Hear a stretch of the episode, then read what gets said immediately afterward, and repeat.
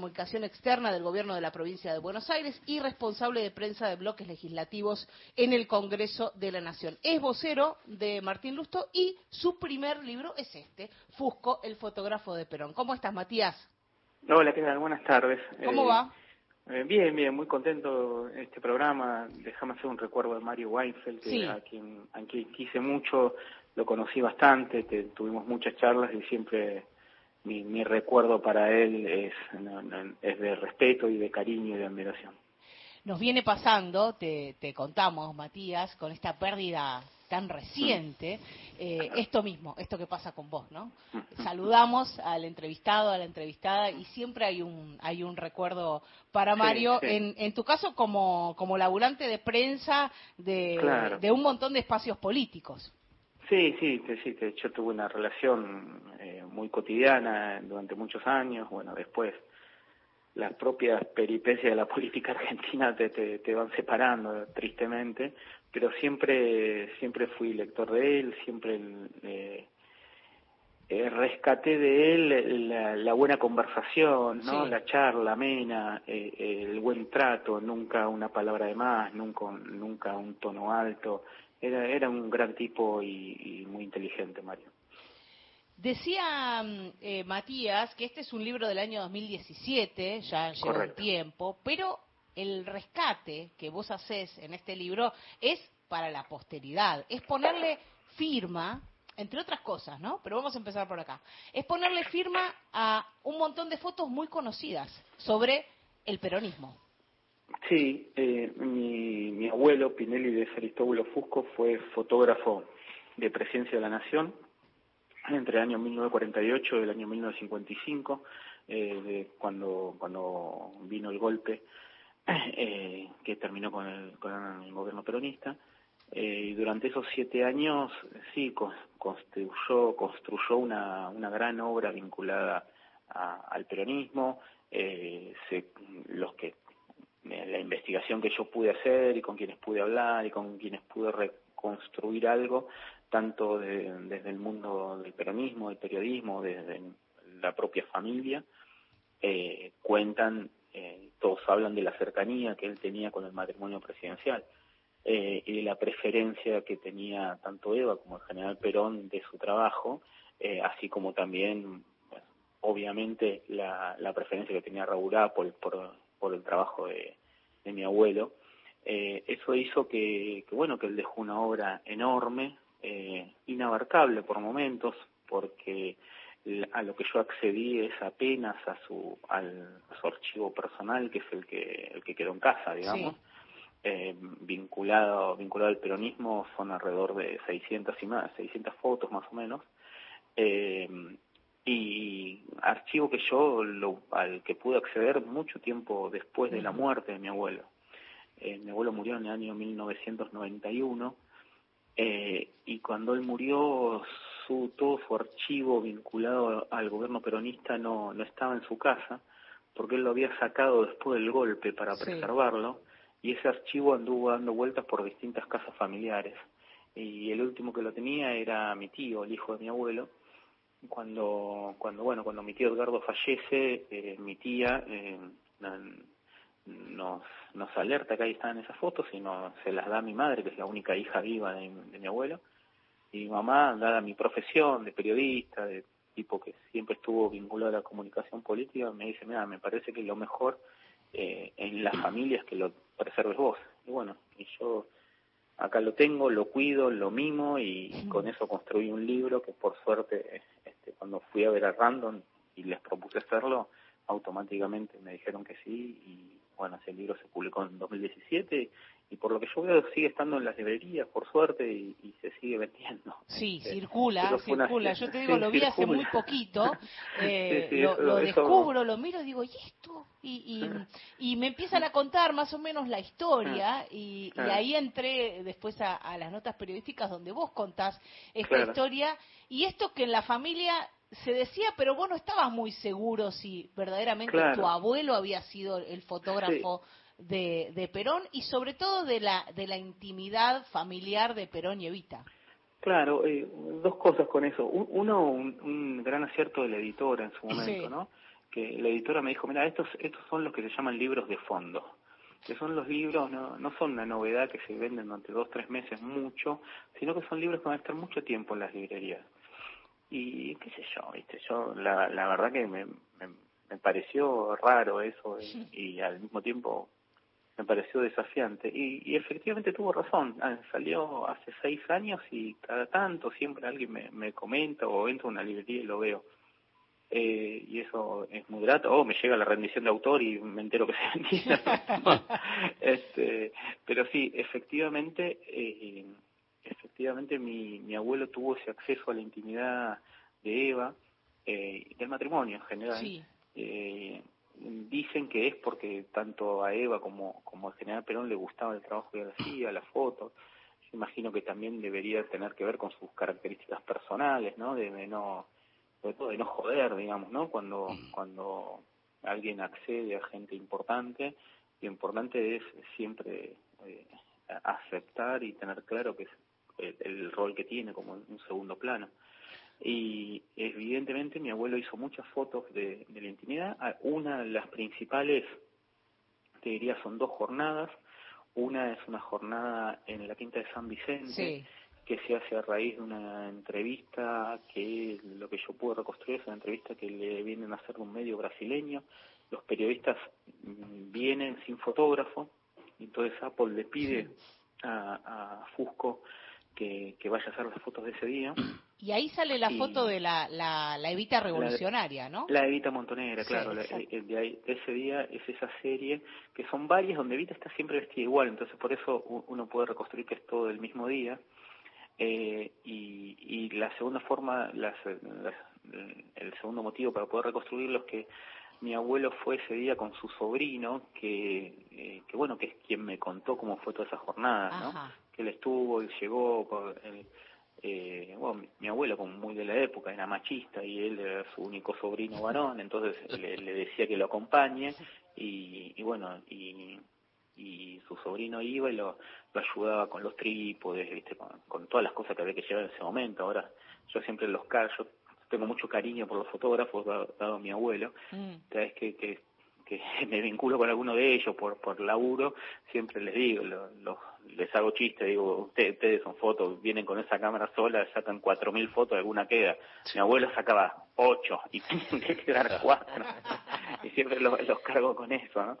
Este, y, y bueno, eh, eh, él cargaba, qué sé yo, tres, cuatro valijas, dos trípodes, etcétera, etcétera. Eh, y esa es una de las jornadas donde se ve mucho la intimidad del matrimonio en San Vicente, son muchas fotos, están las fotos de ellos, están parados en la, en la puerta de la quinta con, con los dos caniches, bastante famosa, eh, Eva jugando con el caniche, Eva en la que para mí es mi foto preferida, está mirando al espejo, se está peinando, que es muy raro verla con el pelo suelto.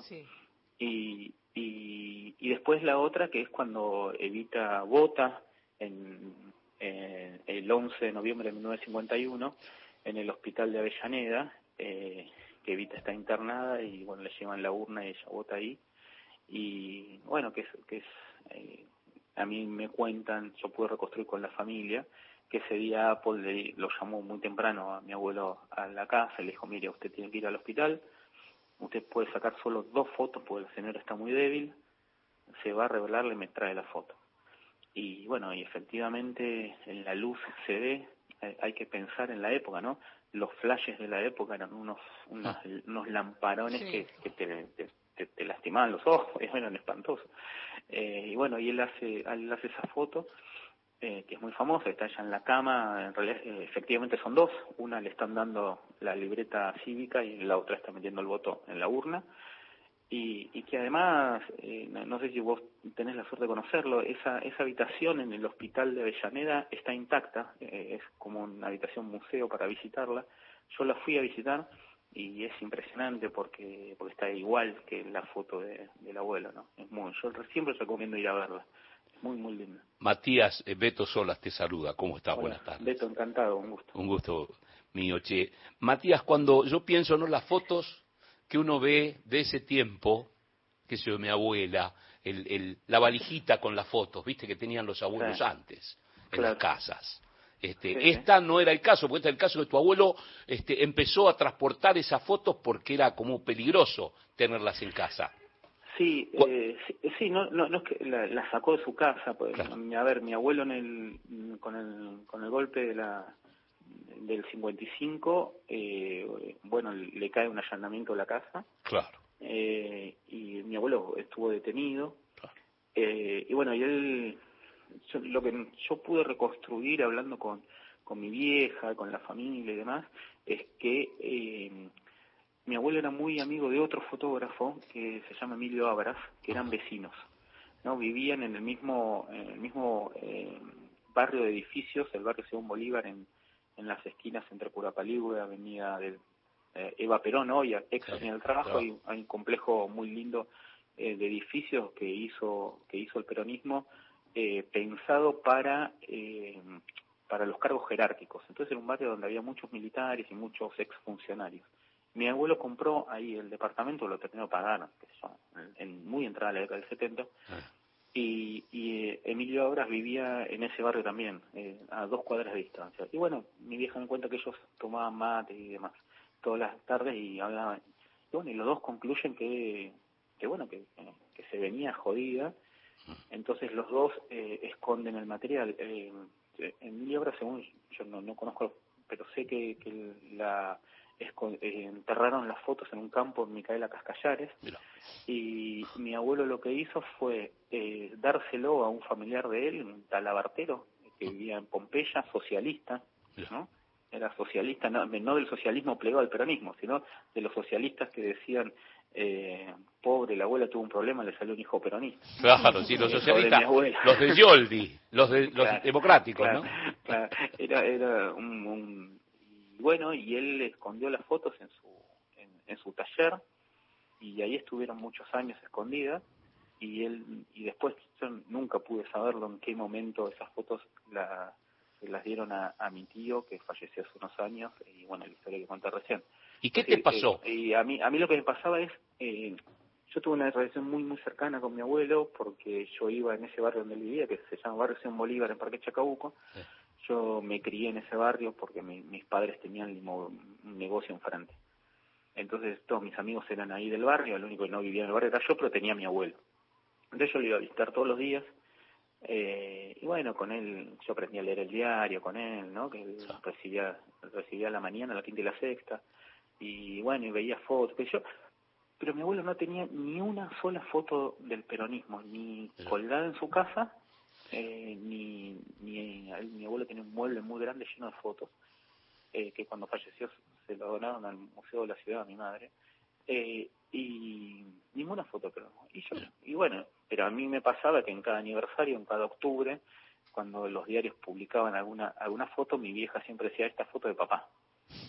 Bueno, yo, yo, crecí mucho mucho con eso, eh, yo iba iba a tomar la leche, mi abuelo, pensaba que mi abuelo murió cuando yo tenía 18, a los 12, 13, 14 iba siempre, después ya estás un poco más grande, viste, tomas un poco de distancia, qué sé yo, y yo igual las buscaba al foto y no las había visto nunca, sé yo, qué sé yo, yo pensé que eran cosas de mi vieja, no, no estaba tan seguro que sea efectivamente así. Ah. Eh, bueno, hasta que efectivamente vi mi, mi tío cuando estaba vivo me, me contó la verdad, me mostró la foto, me mostró la foto de tu, de, tu abuelo, eh, bueno, después fui reconstruyendo lo que pasó en el 55, que él estuvo en Cana. Eh, la historia que estuvo en Cana también es muy graciosa y habla también de la un poco de la, de la tragedia de la Argentina, ¿no? En ese momento lo, la, la Revolución Libertadora acusaba al, al peronismo de, de, de, fotos pornográficas a raíz de la visita de Gina Lollobrigida a la Argentina. Qué maravilla. uno de los tantos mitos, ¿no? De, de, la época. Claro, exacto. Y, y bueno, la, la, la cobertura de Gina eh, la hizo mi abuelo cuando vino acá, le sacó una serie de fotos muy lindas con el, el auto justicialista y viajó en el tren que fue a, al Festival de Cine Mar del Plata, Orilla vino para eso. Eh, y bueno, entonces cuando vino el golpe, la dictadura, la dictadura consigue, imaginó, qué sé yo, algún milico pensó que, eh, que esas fotos existían y que mi abuelo era responsable de esas fotos y lo acusaban de tener un lente con un filtro infrarrojo, no sé pavada, por el cual le sacaba, al sacarle la foto, eh, China parecía desnuda. Era un delirio propio de la época. Y bueno, mi abuelo estuvo en Cana y, y, le preguntaban sobre eso, ¿dónde están las fotos? Y mi abuelo eso lo contaba eh, con el paso de los años cagándose de risa, naturalmente, ¿no? Pero sí, e, e, eso efectivamente ocurrió. Y bueno, eh, él, él ahí dejó de trabajar en, en la Casa de Gobierno eh, y bueno, fue laburando de lo que pudo, qué sé yo, vendió el auto que tenía eh, y, después empezó a trabajar en publicidad y, y bueno, la fue ramando como, como todos, ¿no?